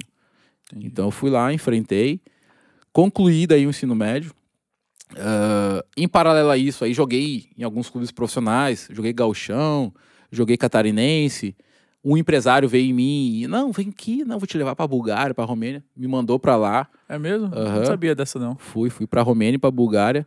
Ah, tu. Enfim, na época eu acho que eu me lembro uns 2 mil dólares de salário. Eu falei, cara, 2 mil dólares, né? Multiplica por isso. Ah, vamos embora, né? De lá depois eu vou construir coisas maiores e a gente vai pra coisas mais importantes. Cheguei lá, era proposta de 300, 400 dólares. Meu, tu não tem noção de onde eu tava lá, presidente. Comendo de verdade, assim, o, o- um pão ali no dia já, olha, tinha que levantar as mãos pro céu. Porque, cara, até isso faltou, porque o empresário era, era aqui do Brasil, né? Tinha algumas conexões lá. Não sei se o cara de lá entendeu que, meu, esses caras não têm potencial, meu, deixa eles se virar, a passagem deles é tal dia, eles vão voltar. E os caras nos largou, assim, era eu mais dois paulistas. Eu encontrei os dois paulistas em Guarulhos e de lá a gente foi pra, Uhum. pra Romênia, né? Passaporte tudo certinho. Mas os caras talvez não tenham, não viram o potencial ali que, que falaram pra eles aqui do Brasil, eles nos largaram, né? Enfim, chegou no, no período lá, a gente voltou pra cá. E aí aquilo lá foi estopim, sabe, presida? Foi estopim, o meu irmão tava muito bem, meu irmão tava no Fluminense na época, meu irmão muito bem. E o meu irmão falou, Márcio, cara, tu não precisa disso, cara, não precisa disso, vai estudar, vai fazer alguma coisa ali, cara, eu te ajudo, né? E o meu irmão começou, ah, me deu essa, me deu essa visão. Eu falei, cara, quer saber? É isso que eu quero, né? Era casado, aliás, com a pessoa que eu tô até hoje, né? Com uma pessoa que pensa totalmente diferente, né? Com uma visão totalmente diferente, né? A minha esposa ah, sempre me incentivou muito no futebol, né? Porque ela via que aquilo era o meu sonho. Mas então ela nunca interferiu, dizia assim, Márcio, tem que estudar. Ela deixou eu, né, meu, é isso que tu quer, vai. Mas eu via nela já uma pessoa totalmente oposta, né? Ela foi primeira, presida. Ela foi primeira no ensino fundamental, foi primeira da classe ensino médio, foi primeira na faculdade, fez iniciação de, acho que iniciação científica, bolsa de iniciação científica, fez mestrado, fez doutorado. Pô, minha esposa é doutora, né? E, e eu sempre falo isso também nas minhas entrevistas. Pô, quando tu casa com alguém, presida, né? E tu casou agora há pouco, mas enfim, já, já vive com a Dani há um bom tempo. Tu sabe, quando tu tá com alguém ali, pô, ou tu, ou tu soma, pô, se tu tá pra subtrair, cara, então melhor nem tá junto, entendeu? Verdade. E eu, naquela, naquele momento, eu tava subtraindo, né? Eu tava indo pra um lado e minha esposa, cara, decolando. Eu falei, caraca, velho, o que, que eu vou fazer? E ela foi uma das pessoas que, velho, Te incentivou. me incentivou a estudar. Então, a minha esposa eu falo até hoje, cara. Eu sou muito grato a Deus, assim, por ter colocado ela na minha vida. A gente namora. Eu tinha 17 anos de idade, ela tinha 15 anos de idade, então a gente tá. Eu, eu sou muito ruim de matemática, mas eu acho que a gente tá uns 22 anos juntos já. E ela, poxa, ela faz uma diferença tremenda na minha vida, assim, sabe? Diferença tremenda na minha vida. É uma pessoa, pensa em alguém inteligente, pensa na tal da minha esposa lá. Né? Hoje ela é servidora pública, né, cara? Passou num concurso federal, enfim, né? Remunera bem pra caramba. Inclusive, ela é uma das pessoas, né, que me fazem querer crescer tanto, né? Porque por muito tempo, presida, né? de- Não sei se a gente vai ter a oportunidade de falar um pouco sobre isso, mas eu já falei em várias matinais nossas Sim. ali, cara, de quanto eu remunerava, dos perrengues que eu já passei. E eu via minha esposa, caraca, velho, remunerando bem pra caralho. E eu, tipo, quase que na aba dela ali, lá me levando nas costas. Nunca falou nada, né? Mas eu me sentia na obrigação de contribuir também. Ela, ela tava sendo um exemplo ali, ela, é, ela liderava pelo exemplo. Ela né? liderar pelo exemplo, sem falar nada, sem, sem, sem, enfim, né? Falar uma vírgula pra mim, mas eu via nela a pessoa que, tipo assim, velho, ela vai ter que ser a minha inspiração, né? E, e até voltando, então, na questão da- das oportunidades, né? E aí, preciso, eu tava perdidaço, assim, velho, perdidaço, perdidaço, sem saber o que fazer da minha vida. E, e aí, cara, né, ah, o meu irmão falou, deu aquela visão pra mim, pô, Márcio, vai estudar, vai fazer alguma coisa ali. E eu entrei na PUC, né? Aí entrei na PUC de Porto Alegre, isso em 2005. E, e ali foi onde a minha vida começou a mudar de verdade, assim. Eu comecei a pegar uma visão da educação, comecei a pegar uma... Cara, entrei fazendo engenharia ali. Uhum. Eu tinha alguns conhecidos na, na, na área de engenharia, amigos meus até hoje, e falavam, Márcio, te forma engenheiro que a gente vai trabalhar junto, coisa e tal. O A gente mercado é bom, o mercado, mercado é, é bom, coisa e tal. Ah, inclusive, tinha uns que me chamavam para ser sócio até, até pouco tempo atrás. Aí, Márcio, eu tô precisando, meu pai tá se aposentando aqui, cara, eu preciso de alguém comigo. Daí Eu falei, cara, já tô numa outra, tô numa outra vibe aí. Já tô com um projeto, mas, né, quem sabe lá na frente, né? Eu, eu organizo bem aqui a casa e a gente, né, toca. Porque a gente é o executivo E, né, presidente? A gente não é executivo O. Eu posso dar conta daqui e posso dar conta de lá também. Mas, enfim, isso aí vai ficar para um outro momento. Ah, e aí, presidente, entrando na PUC, não sei, não sei se todos vocês conhecem, mas, cara, a PUC tem uma estrutura absurda. Absurda pra futebol, assim, absurda. Né? A seleção do Brasil já treinou ali, só pra você ter uma Vários ideia. campeonatos são, são feitos ali né, no campo da PUC. Os campeonatos de base são todos feitos ali, de brasileiros, enfim, né? E eu falei, cara, beleza, não tô mais jogando bola, mas vou usar essa estrutura a meu favor, né? Porque eles tinham um time de futebol lá, eles tinham um time de futebol lá. Eu falei, cara, pelo menos todo sábado, durante a semana, quando puder treinar, eu vou estar usando esse tapete aqui, vou matar a saudade um pouco do futebol. E vou manter a atividade física, né? Que é uma coisa que pra mim eh, era importante na época, né? E, cara, joguei lá um ano. A PUC até me lembro que na época eh, prometia bolsas pra gente. E eu fiquei lá, pô, né? Tô pagando isso, mas, cara, se eu ganhar uma bolsa aqui, eu vou, eu vou estudar de graça. E aquilo ficou só no papo, no papo, no papo. E nunca aconteceu. Até que em 2006, presida. Em 2006, a Next não existia nessa época, mas já existiam empresas que, enfim, né, trabalhavam com isso. Ah, até a empresa que eu fui não era, não era nada conhecida. Foi um, foi um cara, tipo assim, que nem você, sabe? Voltou pro Brasil, ah, tinha muitos contatos, né? Tinha muitos contatos nos Estados Unidos. E falou, pô, vou abrir uma empresa. Sport Exchange abriu aqui no- em Porto Alegre. Conheço. Conhece? Conhece? É eles são de BH, É? Minas Gerais. É, então. Sports Exchange. É, pode ser essa que eu tô pensando, que eu já trabalhei com eles uma época ali, na época que eu tava. Que eu não tinha Nexo ainda, né? Mas nessa época tu tinha 25 anos, 26. Aí já, era, aí já era 2006, então eu tinha 24 anos de idade. 24. 24 anos de idade, olha só. Esses gatilhos aí. Então, 24 anos de idade, 23 para 24, quando ele, quando ele veio falar comigo. Ele, falou, ele me viu jogando e falou: Meu, cara, tu joga muita bola, velho. O que tu tá fazendo aí? Eu falei, cara, eu jogava. No... Daí foi toda a minha história pra ele. Ele falou: Meu, tu nunca pensou em ir pros Estados Unidos? Eu falei: Estados Unidos, cara? Futebol americano, futebol Porra, é essa? Vou jogar, vou jogar beisebol? O que que é? eu você joga com os pés, pô. Daí ele, não, é assim, assim, assim, assim. Eu sou formado lá, me falou toda a história dele. Eu tenho vários contatos lá, cara. Eu tô, tô com uma empresa aqui que a gente faz o intercâmbio esportivo. E tu, com teu potencial, cara, tu ainda pode. Aquela história, né? Tu pode ainda buscar chances profissionais, porque tu joga. Por mais que tu tenha uma idade mais avançada, tu tem um potencial absurdo aí. Eu falei, ah, quer saber, cara? Tô, tô gastando barril de dinheiro aqui, cara, com, com, com mensalidade. E ele falou que com o meu potencial conseguiria, né, uma bolsa de 100%. Eu falei, cara, então tá. O que, que eu preciso fazer? Não, me dá um vídeo teu, te dedica no inglês. Ele tinha um inglês aqui, ah, que a gente tinha aulas particulares, enfim. Eu falei, cara, quer saber? Quanto é que é? Pô, ah, é tanto. Pô, gasto 800 aqui, vou pagar 200 ali, 100 e pouco. Eu falei, ah, é aqui então. Botou treinamentos pra gente se preparar, ah, curso de inglês pra gente. E eu tive que só demorei um tempo para editar um vídeo meu, né? Isso aí demorou um pouco porque o meu material do Grêmio era todo de fita cassete, né? Eu acho que não sei se a galera mais nova sabe o Sim. que é, mas era fita cassete. E eu tinha pouco material da PUC ali, né? Então eu tive que me virar mesmo para fazer um DVD meu na época. Larguei o DVD dele na mão, presida, juro pra ti. Em dois meses eu já tava com três propostas. Uma de 85, uma de 90 e uma de 100%. Como o meu objetivo era de 100%, eu nem pensei para onde eu ia ir. Eu só falei, cara, eu quero essa de 100%. E a minha esposa me apoia, né? Minha esposa me apoia. Ela sabe que é um preço que a gente vai pagar aqui de ficar distante um tempo, mas a gente vai colher muitos bons frutos disso. Então, pô, tem o apoio da minha, da minha esposa, que é a pessoa que, enfim, eu vivia naquela época. Meu, meu pai e minha mãe já eram independentes. Então, vamos, vamos para cima. Ele me, ele me trouxe a proposta, presida, em ah, fevereiro. Ele me apresentou isso em outubro. Em fevereiro, ele me trouxe as propostas. Em agosto, eu estava embarcando. Então, tipo assim, foi Muito muito rápido. Em 10 meses, eu estava embarcando, com inglês bem precário, com inglês bem precário, mas suficiente para aquilo que a universidade exigia na época, né?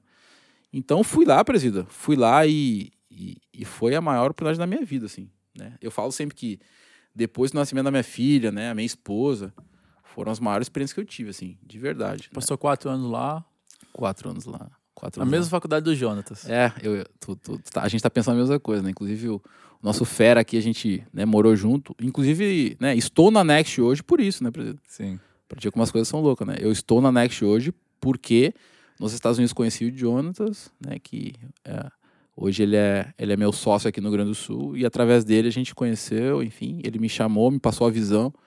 E de lá estou aqui até hoje, né, mestre? Que maneiro, cara, que maneiro. Então, é, para quem acha que o futebol ele pode te levar só a ser um jogador profissional, o que aconteceu com o Márcio foi que o futebol trouxe ele para o propósito de vida dele hoje, que é, que é ajudar atletas de futebol a conseguirem um caminho no esporte sem deixar a educação de lado, que foi o que você fez, né, Márcio? Deixou a educação de lado, com certeza teria, teria feito, teria feito diferente se fosse hoje, né?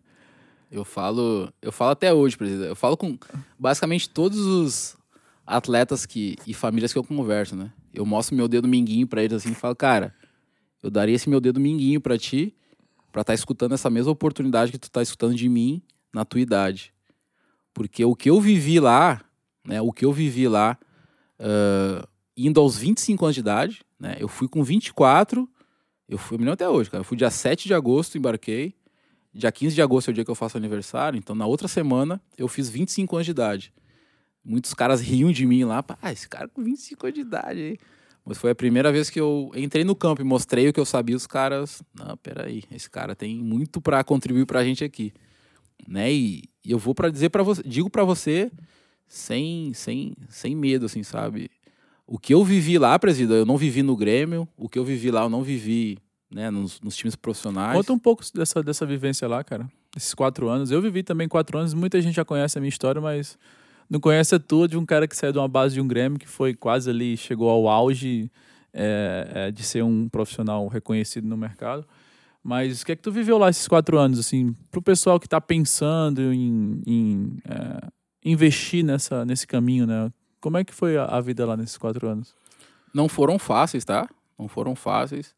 Uh, eu investi, né? A gente fala muito de gastar, né? Cara, eu investi para ir para lá e, e se eu tivesse que investir 10 vezes mais, 20 vezes mais do que eu investi, eu investiria. Porque a minha vida mudou a partir de lá, da visão que eu, que eu, que eu tive lá. Uh, como eu te falei, eu fui em 2007, em agosto de 2007, completando ali meus 25 anos de idade. Uh, e passei lá quatro temporadas, né? Pô, cara, o que eu vivi lá foi absurdo, assim, né? Eu, né, pro pessoal que, que, que não sabe, né? Poxa, eu fui ao América, né, presidente? Eu fui seleção, fui seleção dos Estados Unidos, né? Conta, conta para o pessoal o que é, é o América aí. Ao América, né? E foi, para te ver, né? Foi no meu ano de freshman, né, presidente? Foi no meu primeiro ano de, de Estados Unidos, né? Eu me lembro que eu cheguei lá, os caras tudo meio desconfiado, né, presida? Porque o meu vídeo não ficou tão bom, né? O meu vídeo não ficou muito bom, não ficou mesmo. Será que esse cara é bom mesmo? É. Então? O, ele acreditou muito no cara que, que, que, me, que me, vendeu aqui, né? Uhum. Ele acreditou muito, né? Porque o cara me via aqui jogando e falou, meu, tu vai levar esse cara e ele vai resolver teus problemas. Não, mas eu quero ver o vídeo dele, eu quero ver o vídeo dele. Não me interessa, ele pode ser o Neymar, ele pode ser, enfim, Neymar não, porque na época o Neymar acho não. Sim. Mas ele deu o exemplo da época lá. Uh, não me interessa, eu quero o vídeo desse cara. E, e aí, uh, o meu vídeo acabou não ficar, não ficou assim das melhores, mas eu me lembro até hoje que ele falou, cara, esse, esse menino aí ele precisa de 100%, senão ele não vai. Então ele acreditou muito no cara. E eu me lembro até hoje, presidente, eu cheguei lá no aeroporto, o cara né, foi lá no aeroporto, me buscou, me botou no campus ali, e, e faltavam uns dois dias para começar a pré-temporada. Então a gente ficou esperando a galera chegar. Tu sabe como é que é esperar a galera uhum. chegar, para começar os treinos. E a gente foi, e a gente foi fazer uma brincadeira no campo, presidente. Aí eu, bem cabaço, assim, bem juvenil. O goleiro, não, Márcio, toma a bola aí, pode sapecar em mim que eu. Aí eu, puf, dei uma na asa, pá. Aí vem o outro lá da. Aí eu, ah, tô me empolgando aqui. Presida, na segunda eu soltei-lhe um pombo assim, buf, abriu a minha coxa. Meu Deus do céu. Abriu minha coxa. Eu falei, caraca, eu nem comecei a fazer nada aqui, já abri minha coxa. Eu falei, cara, esse cara vai mandar embora daqui, né? Já não tá muito acreditando, coisa e tal. Mas enfim, depois deu tudo certo. A pré-temporada eu quase que nem fiz, presida, porque eu machuquei antes de começar. Eu fiquei a pré-temporada quase que toda, assim, uh, vendo os meninos treinar, se matar três turnos de treino. Fazendo fisioterapia. Fisioterapia, fisioterapia, mulher. E o, e o menino que o treinador falou: Meu, esse cara tem que curar até o primeiro jogo, tem que curar até o primeiro jogo. Chegou no primeiro jogo, em duas semanas eu não acreditei, porque eu sempre. Eu tinha na minha cabeça que eram três semanas para curar uma lesão muscular. E eu me curei em duas semanas. E o momento que eu joguei o primeiro jogo, na estreia, uh, quase que só com a perna esquerda. quase só. Com um medo danado. Você estava na Bacon College, não era? Não, eu estava na Mid-Continent. Ah, Mid-Continent. A é. primeira faculdade do Jones ou foi a segunda faculdade? A, Bacon, a foi a primeira, depois ele foi comigo pro, pro, pra, pra Mid-Continent. Entendi. Aí eu me lembro que eu só passava com a direita, a esquerda, assim que eu, que eu jogava, porque eu tinha muito medo de chutar, porque eu, eu foi uma lesão no, no anterior da coxa, né? Mas deu tudo certo, graças a Deus. Ali foi um jogo até que eu joguei mais ou menos, porque eu não estava confiante. Mas depois que eu joguei aquele jogo, eu falei, cara, tô, tô curado. Presidente da coisa só foi. Fui, eu fui uh, seleção de conferência, fui seleção de região. Depois fui seleção né, de All America, né? Que é, o, País. que é o que tu perguntou. Era Naya a sua, sua conferência? Naia. É, com, 20, com 25, lembra? Só, só dava pra assinar Naia, Na, né? na, na, na NCAA os caras não aceitavam, não. mas Não, não dava, não dava. Mas eu fui. Eu fui na NAI e fui, pô, fui, fui seleção uh, por exemplo, que, poxa, eu, eu, eu, eu fui. Eu sou muito grato, assim, por essa oportunidade, né? Aí no meu segundo ano, no meu segundo ano, eu acho que eu dei um passo um pouco maior que a perna, né? Porque a minha universidade lá era um pouco pequena. E eu falei, quer saber, cara, eu vou dar o pé daqui. E eu fui para Chicago. Uh, eu acho que a gente tem até parcerias com a Judson, a gente não tem? Tem, tem. A gente, meu irmão estudou na Judson Na Judson. e teve um ano que a gente levou acho que cinco ou seis pra Judson. Massa, massa. Então, o que aconteceu? Na, na- no Nacional, né? No Nacional, a gente jogou contra eles, né? E... Pô, a gente eliminou eles, inclusive, no, no, no- no first round ali, né? E... Não sei, o cara né, gostou de mim pra caramba. E esse cara, e esse cara que me levou pra lá, ele tinha contatos lá. E ele falou, não, ó, o Márcio é assim, assim, assim, ele tá querendo sair da universidade que ele tá, que é muito pequena. E realmente era uma cidade muito pequena, não tinha nada pra fazer, nada. Oklahoma. Não, Oklahoma é do, é do Jonathan. A tua era em A minha era no Kentucky, em Mayfield, no Kentucky, assim. Meio dos milho lá, da plantação de milho e, ta, Oklahoma, a Oklahoma não Mesma era muito coisa? diferente, não. e, taba, e tabaco lá. Nossa senhora. Vaca, plantação. Não, não, era só isso. Aí eu falei, quero sair desse, desse lugar aqui, cara. Né? E eu acho que eu, daí eu cometi um erro, assim, eu confesso. Dei um passo maior pra perna, fui pra Chicago, né? Uma cidade grande pra caramba. E, e acabei, sabe, não me adaptando. Ah, eu talvez não tava com o inglês, assim, afiado ainda pra dar esse outro passo, sabe? E, enfim, acabei jogando uma temporada na, na- em Chicago e não fui tão bem e acabei voltando aí os últimos dois anos. Então você foi pra Judson? Não, eu fui pra Olivet Nazarene University, Ah, conheço. que Aham. era a nossa. Era, É meu. Judson e, e, e Olivet era um. Meu, era um carne ali, sabe? De rivalidade. Mas ah, foi uma universidade, cara, muito grande, eu me lembro até hoje, eu falo até hoje nas entrevistas. Pô, a gente pegava bicicleta pra ir de um, de um, de um prédio pro Pro outro, outro. de tão distante que era ah, os prédios, né? E na minha ali, cara, eu ia a pé, atravessava ali, caminhava 50 metros, já tava na outra, na outra sala de aula, né? Então, pra te ver a diferença de estrutura, mas é uma universidade que tinha futebol americano, porra, grande pra caramba, grande pra caramba. Uhum. Uh, tive toda a assessoria, todo o suporte lá, só que eu não me adaptei. E o meu erro principal não foi nem a universidade. Foi o fato de eu colocar na minha cabeça que eu tinha que fazer engenharia. Uhum. Porque nessa que eu fui primeiro, não tinha engenharia. E eu, não, eu quero me formar em engenheiro, quero ser engenheiro, quero ser engenheiro. E o, esse cara que me levou pra lá, ele... Não, Márcio, ó, consegui uma que tem engenharia pra ti, tu vai lá, tu vai ser engenheiro. Nossa senhora, presidente. Eu, eu acho que eu rodei em duas, três cadeiras. Rodei em duas, três cadeiras. E o treinador começou a me pressionar. Ó, Márcio, a tua bolsa tá espelhada na parte acadêmica aqui, cara. Se tu não for bem, não sei o quê, muda de, muda de curso, muda de curso. Deu, cara, se é pra fazer administração, então eu volto pra minha lá. Né, eu, eu era dono do campinho, né? Sim. 10 e a faixa, coisa e tal. Então, ah, vou voltar. Aí, humildemente, falei, treinador, tu me aceita de volta? Fui lá. Ele, não, Márcio, pô, tu vai ser muito bem recebido. Maneiro. Aí eu fiquei o, o, o segundo semestre, né? O off-season ali no Brasil, fazendo classes online.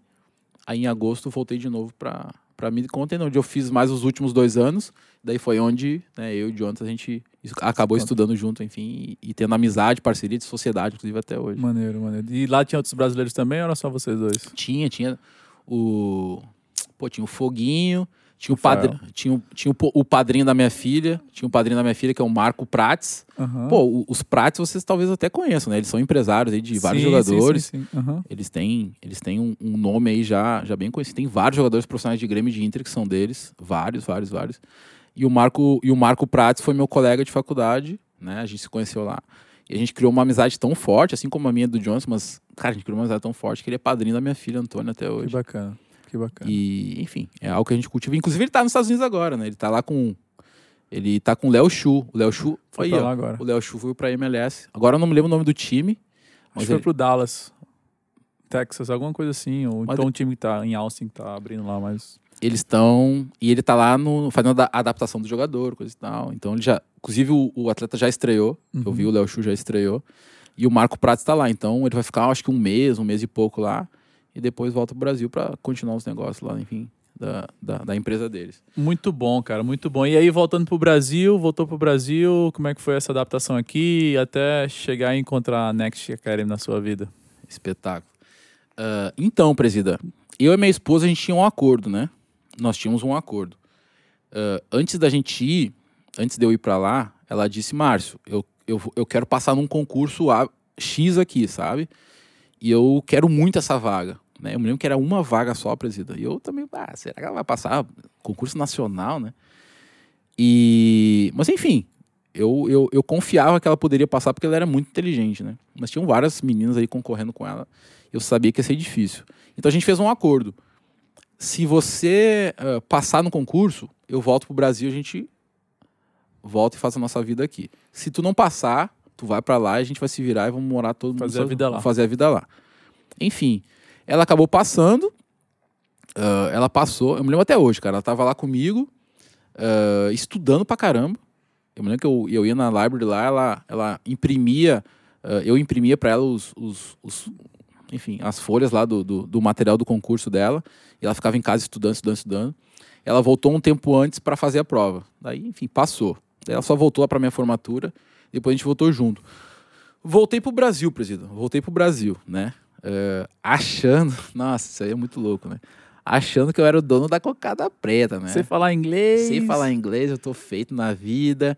Qualquer empresa vai me querer, qualquer isso, qualquer aquilo. Caraca do céu, velho. Foi, foi uma dificuldade tremenda, assim. Uh, para resumir para você, presida, né, e pro pessoal aí que vai estar tá recebendo esse material, uh, nada contra, tá?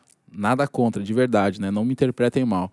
Mas eu, eu acabei num shopping como vendedor de loja. Um cara formado nos Estados Unidos, parei num shopping sendo vendedor de loja. Posso ficar sem ganhar dinheiro, tem que fazer alguma coisa aqui para não ficar não. parado. Eu tava apavorado já. Eu me lembro que eu cheguei em maio e eu pensei, não, vou chegar em maio, vou fazer. Vou aplicar para umas vagas de trabalho aqui. Aplicar aqui vai todo mundo me chamar. Mandei para um, mandei para dois, mandei para três, mandei para quatro. E nada, nada, nada. Fiz até alguns algumas coisas ali, mas né, não consegui ingressar em nenhuma delas. Né? Não sei se tinha alguma questão de preconceito com a minha idade, eu estava com 30 anos de idade já também. Uh, fiz algumas coisas para treinar ali que eu me lembro que eu, cara, eu fui muito bem e, cara, não, não me chamavam. Aí eu falei, cara, quer saber? Então eu vou ter que ganhar dinheiro de alguma coisa, né?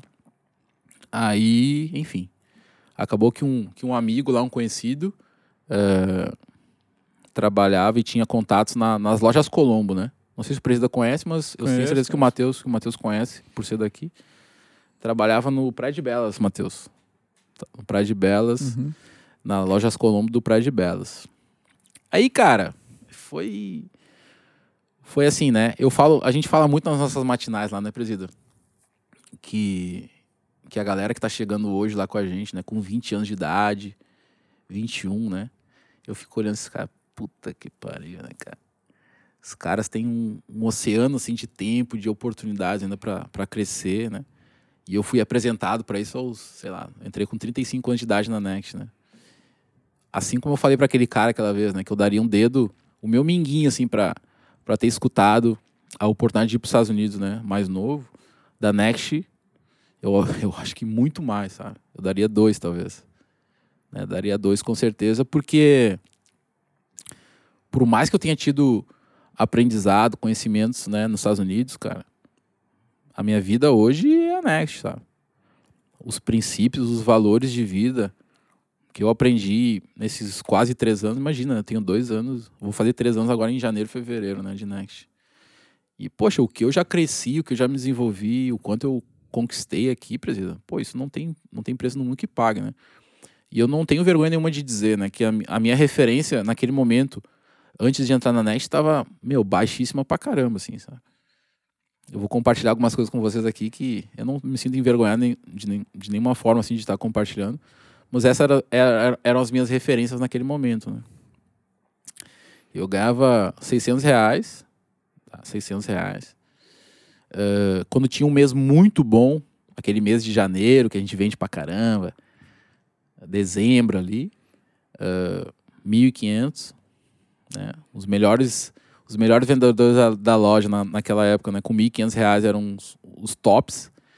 E a minha referência era o meu gerente, né, na loja, que ganhava 2, 3 mil ali, sabe? Ia de, O máximo que você podia chegar ia de, ia de terno, assim, eu me lembro até hoje, cara. Ia de terno, chegava lá, blá, blá, ficava lá num, num pedestal na frente da loja, né? Dizendo assim, ó, tu faz isso, faz aquilo, cuidando toda a loja, sabe? E essa era a minha referência, cara. Sabe? Era onde eu queria chegar, né?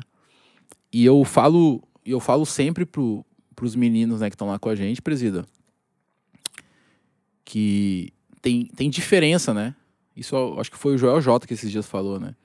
Ele falou que tem o ignorante e tem o, o indiferente, né?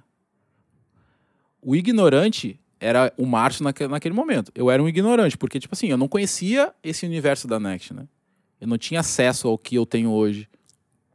Então, eu tinha a desculpa de não conhecendo, poxa, as minhas referências eram aquelas mesmo bem baixas, né?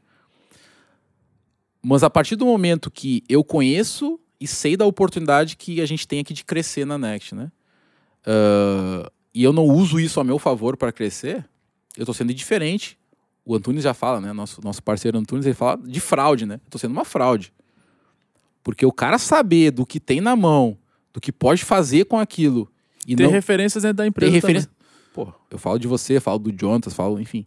Tenho referência. Tenho, eu sei de pessoas que já fizeram com aquilo, com o mesmo conteúdo que eu recebo, e construíram coisas relevantes demais.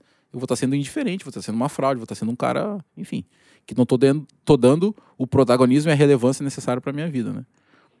E digo para ti, presida, desde o dia, ah, não me lembro se foi dia 18, 19 de agosto, né, de 2018, quando o Jonathan no shopping, num quiosque, A gente tinha um quio- quiosque da Nesk lá no Iguatemi. no Iguatemi, me passou a visão da Next, do que a gente poderia estar a partir dali construindo juntos, eu falei, estou saindo amanhã, Jonathan, do meu trabalho, tu me liga assim que tu tiver a oportunidade, e eu vou lá e a gente vai fazer isso aí acontecer. E o que aconteceu depois? Ele, esse safado, sem vergonha, isso era em agosto, tá? Não sei o que ele ficou fazendo, que ele foi me chamar só em fevereiro de 2019, né? Mas eu já, eu quero ganhar tempo, eu já digo que eu entrei na Next em 2018, né? Porque, enfim, eu tava com Tá tudo certo já. Tava tudo certo, assinado já, então. Mas enfim, em fevereiro eu comecei de forma oficial mesmo, né? Oficial. Me lembro que era um pós-carnaval, me lembro até hoje, né? Que tava um período ali meio, pessoal ah, meio que de férias, o escritório vazio, né? Era um coworking lá, que tu acho que tu conhece o coworking lá que a gente trabalhava. Uhum. Lá na Praia de Chagas. E presida, depois dali a minha vida mudou, cara. Depois dali a minha vida mudou, né? Um cara que ganhava 600 reais no primeiro mês, sem mal saber o que tava fazendo, Tava aprendendo ainda. só com esforço, dedicação, fui pra 3 mil e alguma E o coisa. que, que você começou fazendo, Márcio, nesse primeiro mês na Next?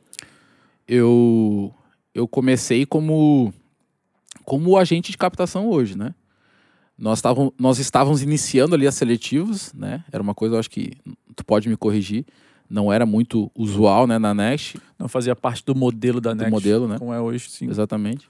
Então aquilo ali estava iniciando e eu até hoje eu, eu entendo o Jonas porque ele queria me colocar nessa posição. Então como não tinha a venda da seletiva, né, ele estava esperando isso acontecer talvez para para me chamar. E e precisa, eu me lembro até hoje, né? Com muito pouco conhecimento, mas com muito esforço e dedicação. Aí a gente vai pegar os os ganchos ali do que eu falei antes, né? Pô, minha esposa levando me levando nas costas há tanto tempo, né?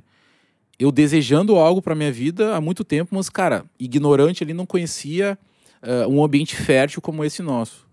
Quando eu conheci isso, né, e eu vi a oportunidade de, sem conhecimento, né, muito pouco conhecimento, ah, sair de 600 para 3 mil e pouco, tu te sentir, sabe, de tu te sentir importante, tipo assim, Fê, tá aqui, ó, ó meu, meu contra-cheque, né, 3 mil e pouco de um, de um medíocre que ganhava 600. Eu falei, cara, é aqui que eu vou fazer a minha vida. E de lá, presida, eu posso te dizer que só deu boa, sabe? Só deu boa.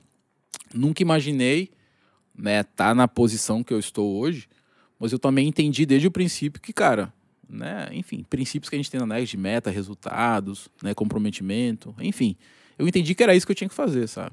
E desde lá não parei, assim, né? A gente tem alguns hits nossos de, de lives, enfim. Eu sempre cito pro pessoal, cara, se dá para contar, dá para contar nos dedos as lives que eu não que eu não estive, nesse período até assumir um protagonismo maior, a gente, né, tá liderando mais pessoas, mas enquanto o meu individual foi a minha prioridade, presida, aquilo para mim era um mantra, assim, sabe? Eu preciso estar em lives. Porque eu sabia que eu estando em lives, eu estou entregando a minha meta, estou contribuindo para a minha unidade, ela está prosperando e eu estou crescendo. Né? Eu tô, eu tô, eu, eu tô falando que você me veja, que o Danilo me veja, que o Procopio me veja. E a, re, e a Nex hoje é uma rede a nível nacional, tem 90 e quase 100 localizações no Brasil. É, o que a gente faz muito hoje na Next é expor os melhores do Brasil para que eles não fiquem isolados naquela ilha. Porque a franquia é uma ilha, você está numa cidade. Então você vai. É, o teu crescimento ela depende do, do crescimento da franquia. A Nex ela, ela proporciona que as pessoas cresçam por quê? Porque a gente tem uma gestão matricial. O que é uma gestão matricial? É que a matriz ela expõe todas as unidades e todas as pessoas que trabalham na Nex em todo o Brasil. Ou seja, se eu tenho um cara muito bom, como eu tinha o Márcio lá em 2019, arrebentando resultados, metas, crescendo, lá em Porto Alegre, pô, esse cara pode fazer um trabalho para o resto do Brasil inteiro. Pode ajudar as outras unidades que não estão tão boas para o resto do Brasil. E foi isso que aconteceu naquela época. E é isso que a gente está influenciando cada vez mais. Porque você não precisa ficar limitado somente ao local de trabalho que você está.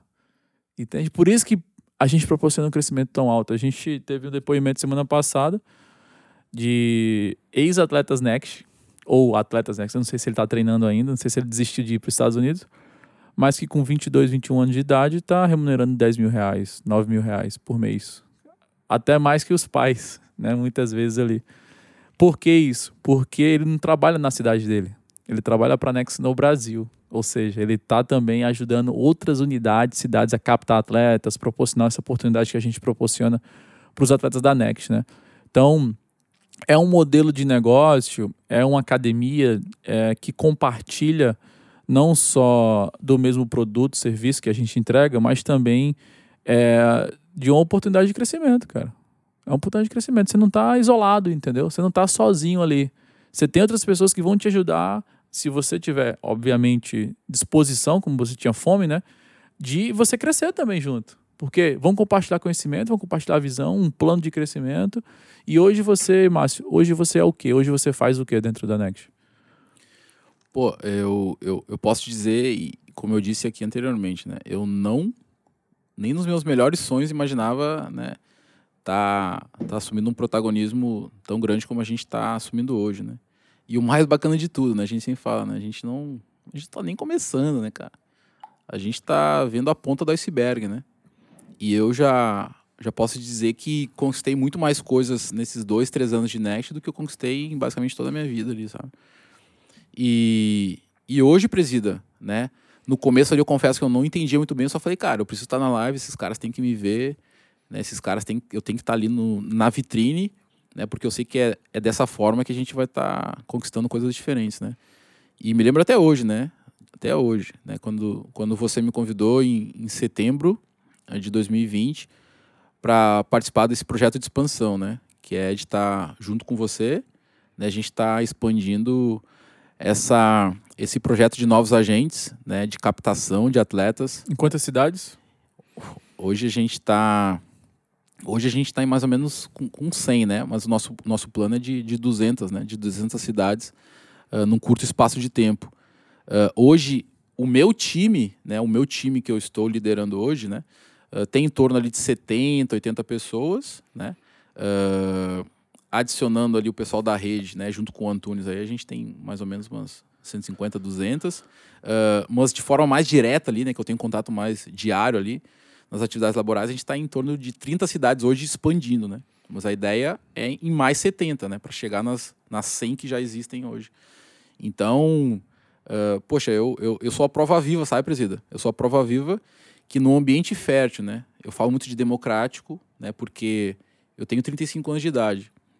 Uh, eu pergunto a todo mundo que vai ter acesso a esse, esse material aqui, né? Aonde que com 35 anos de idade tu vai ter a chance de uh, crescer, sabe? Crescer.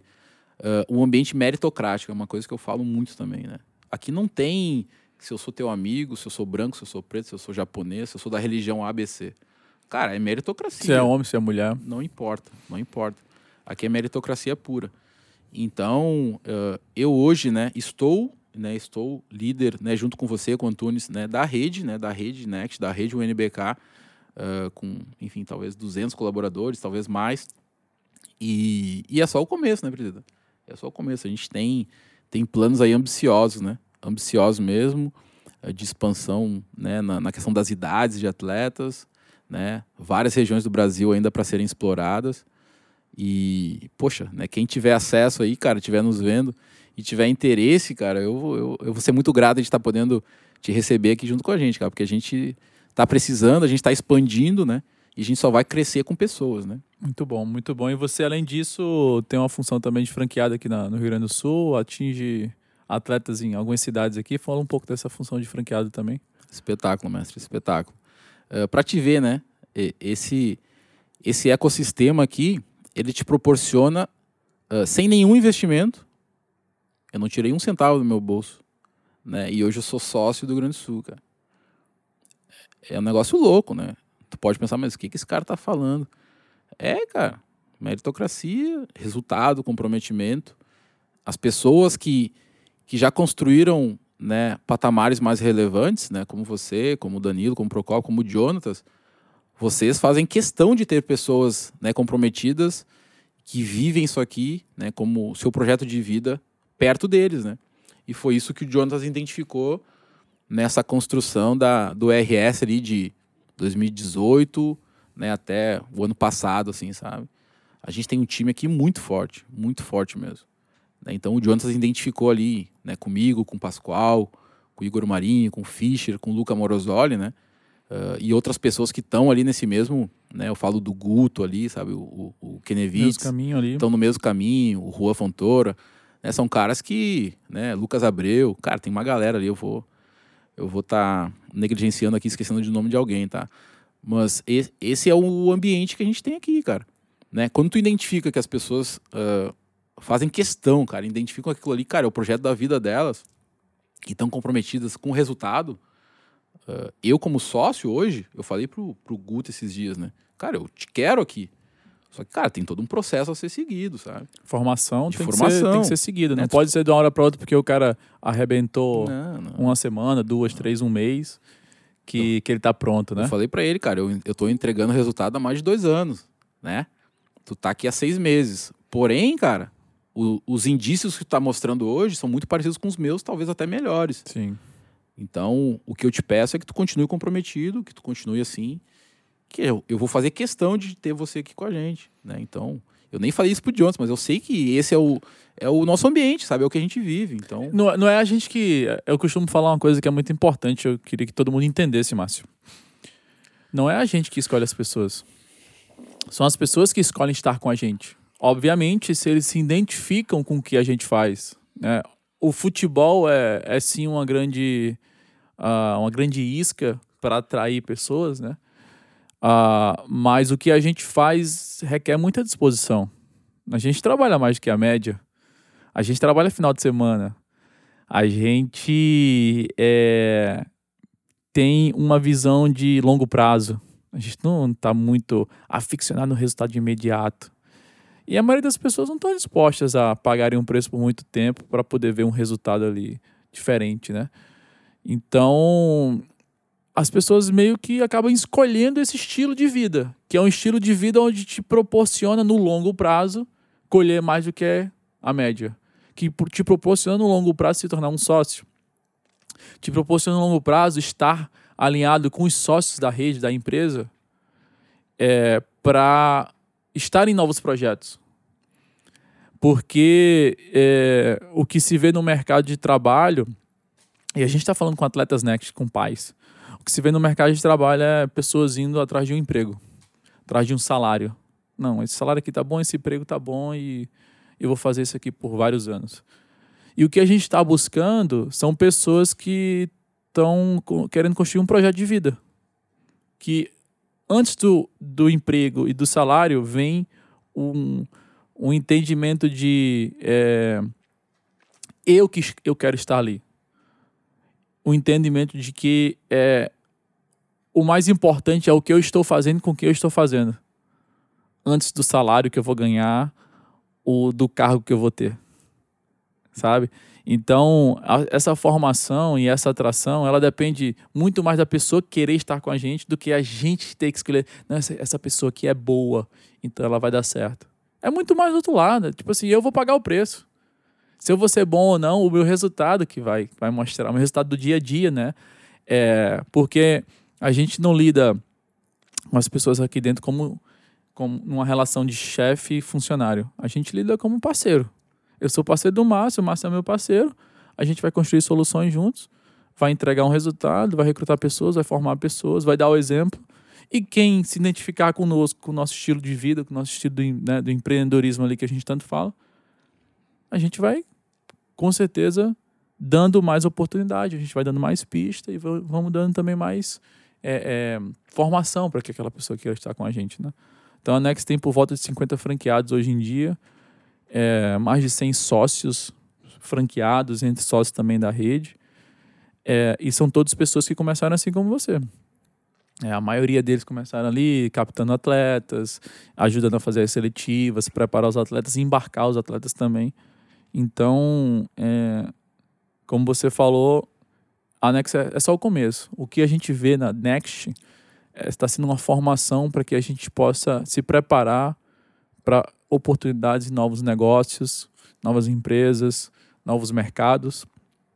E isso precisa ser é, parte da cultura, porque um dia eu não vou estar mais fazendo o que eu estou fazendo hoje. Nem você vai estar fazendo o que você está fazando hoje. Você precisa formar alguém para trazer para o teu lugar, para que você possa assumir novos negócios, novos projetos, né, novas frentes, e essas pessoas possam estar tá fazendo tão bem ou até melhor do que você faz, né? Então é tremendo, cara, a tua história. Obrigado pela presença aí. É, queria que você deixasse uma mensagem final para os atletas aí que novos ou mais velhos como você foi, é, para que eles, enfim, entendessem, tivessem um entendimento melhor do que, que é essa oportunidade nos Estados Unidos, o que, que é o futebol, como deve ser, como o futebol deve ser visto ali da educação. Show, show. Eu, eu já mencionei e, e não canso de falar, né, do quanto do quanto grato eu sou pela, pela oportunidade, que não foi da Next, né, mas, enfim, foi uma empresa que, uh, enfim, vivia, né, e vive uh, princípios, né, parecidos, mas a questão dos Estados Unidos, cara, eu, eu recomendo demais, né, para todos os atletas, pais e familiares aí que, que vão ter acesso a esse tipo de conteúdo, uh, porque de longe, assim, sabe, de longe, isso eu falo em todas as minhas entrevistas, né, depois do nascimento da minha filha, da minha esposa uh, foi a maior experiência que eu tive na minha vida, assim, sabe? A maior experiência que eu tive na minha vida, né? Uh, confesso para vocês, assim, que tecnicamente, né, tecnicamente eu utilizo muito pouco do que eu aprendi lá. Muito pouco. A maior faculdade que eu tive na minha vida foi a Next, né? O que eu aprendi aqui em dois anos e pouco, meu, não teve MBA, não tem MBA, doutorado que, que coloque. Porém, tá? Porém, o, o fato de tu ter uma experiência, cara, em outro país, né? Uh, de tu vivenciar ali, cara, com, com, de uma forma intercultural, né? Pessoas de vários países, sabe? De tu uh, continuar vivendo o sonho do futebol, cara. Né? Que era uma coisa que aqui no Brasil eu tive essa, essa dificuldade, né? Por ter tido algumas oportunidades, mas quando tive elas ali não estava maduro o suficiente. Então, poxa, eu, eu, eu, eu falo muito, né? Que o que é feito nos Estados Unidos hoje, para mim, é a fórmula ideal, sabe? De tu aliar o esporte e a educação, né? E eu falo muito também que os Estados Unidos já. Esse tipo de, de cultura, de oportunidade, é uma resposta do porquê que os Estados Unidos é uma potência mundial, é o primeiro país né, na economia do mundo, uh, porque eles estão sempre atrelando ali esporte com educação. E eu falo muito para os pais, né, que nós somos um solucionador de problemas. Porque muitas vezes o menino, o atleta ali, o menino e o atleta, ele está ali focado muito no futebol, né? Focado muito no futebol. E show de bola, cara. Nos Estados Unidos tu vai jogar muito futebol. Inclusive, se tu tiver potencial, tu vai continuar com o sonho de poder buscar um ser draftado para uma MLS, enfim, alguma outra divisão uh, do futebol profissional americano. E os pais, né? Eu sou pai hoje, eu posso falar isso com propriedade. Eu, eu, eu me preocupo muito com a parte da educação da, da educação da minha filha, né? Inglês, né? De onde ela vai fazer uma high school, de onde ela vai, sabe? Tá fazendo uma faculdade. Então, poxa, tu tem aqui o, a chance de unir o útil ao agradável, né? de tu continuar apoiando teu filho na parte do esporte e de resolver um problema, uma preocupação que você, pai, você, mãe, tem, que é a parte da educação. Então, uh, eu, eu, por ter vivido isso, né, talvez passe um pouco mais de, de verdade, mas, cara, não, é uma baita de uma oportunidade, sabe? E todo mundo que, que tivesse interesse, né, eu recomendo demais que venha aqui na Next. Nós temos captadores, agentes em todo o Brasil, em qualquer estado que tu queira ali uma oportunidade, tem ali um captador, um agente que vai te dar todo o suporte necessário para que você, enfim, né, dê esse primeiro passo, né? Então, uh, a gente se coloca à disposição, presidir. Muito obrigado a você de verdade, né? Por mais podcast, por mais contato aqui contigo que eu gostei bastante, tá? Gostei bastante demais. Obrigado. Voltaremos a conversar bastante aí para expor os resultados. Talvez chegar aqui na próxima conversa falando de 200 unidades no Brasil. Vai ser muito bom conversar com você novamente, Márcio. Obrigado. Galera que gostou, curtiu aí, deixa teu like, segue o canal, compartilha com as pessoas aí que você acredita que vai agregar para a vida delas. E a gente se vê no próximo Nextcast. Valeu, abraço. Tchau, tchau. Esse foi o Nextcast. E aí, gostou? Então não seja fominha, compartilha com seus amigos. Até o nosso próximo episódio.